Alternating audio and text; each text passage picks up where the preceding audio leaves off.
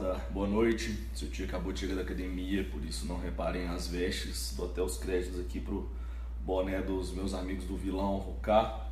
Mas surgiu um assunto ali interessante na academia e eu queria compartilhar com vocês. Um assunto aí para quem está querendo começar um negócio novo, está pensando em reinventar o seu negócio que já está atuando, sua área de mercado, sua profissão de atuação, seu ramo de atuação, quer saber para onde vai, quais são as tendências de futuras, as tendências de mercado, né?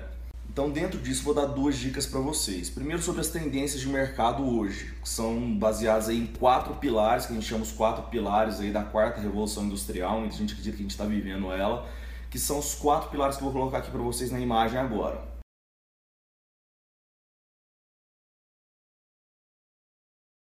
Então, independente da sua área de atuação, da sua profissão, da sua formação ou do negócio que você está inserido, tenta ficar de olho nessas quatro pilares aí que é, as principais tendências de mercado para o futuro estão dentro desses quatro pilares aí. Eu não vou ficar aqui discutindo cada pilar desse, né, até porque não dá tempo, daria horas e horas de discussão para cada pilar desse, mas em todo negócio, em toda profissão, em toda área de atuação, tem alguma coisa de, de um ou de até vários desses pilares que cabe. Agora, a segunda dica é muito simples. Eu vejo muita gente procurando o que fazer, procurando alguma coisa super inovadora, para onde está indo no mercado e se esquece do mais básico, que é agregar valor. Tá? Isso é muito simples, vou explicar um pouco melhor aqui para você o que, que é. O seu negócio, a sua atividade, a sua profissão, a sua área de atuação, basicamente ela tem que gerar um valor para outra pessoa. O que, que esse valor pode ser? Pode ser dinheiro, pode ser tempo, pode ser economizar custo, pode ser autoestima, ego, algum...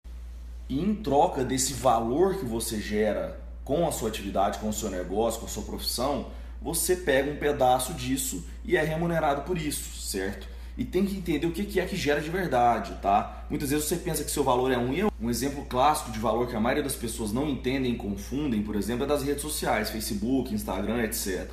Quando você pergunta qual é o tipo de valor que essas redes sociais geram, a maioria das pessoas acha que é comunicação e não é. É ego, é autoestima.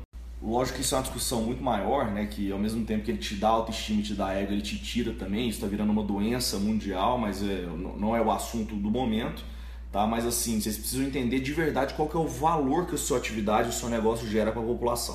E toma muito cuidado quando você está procurando demais alguma coisa para fazer, alguma coisa e não e simplesmente encontra porque você é bom e tem experiência naquilo, porque você tende a encontrar algo que não tem tanto valor de verdade. Você pensa que tem e não tem.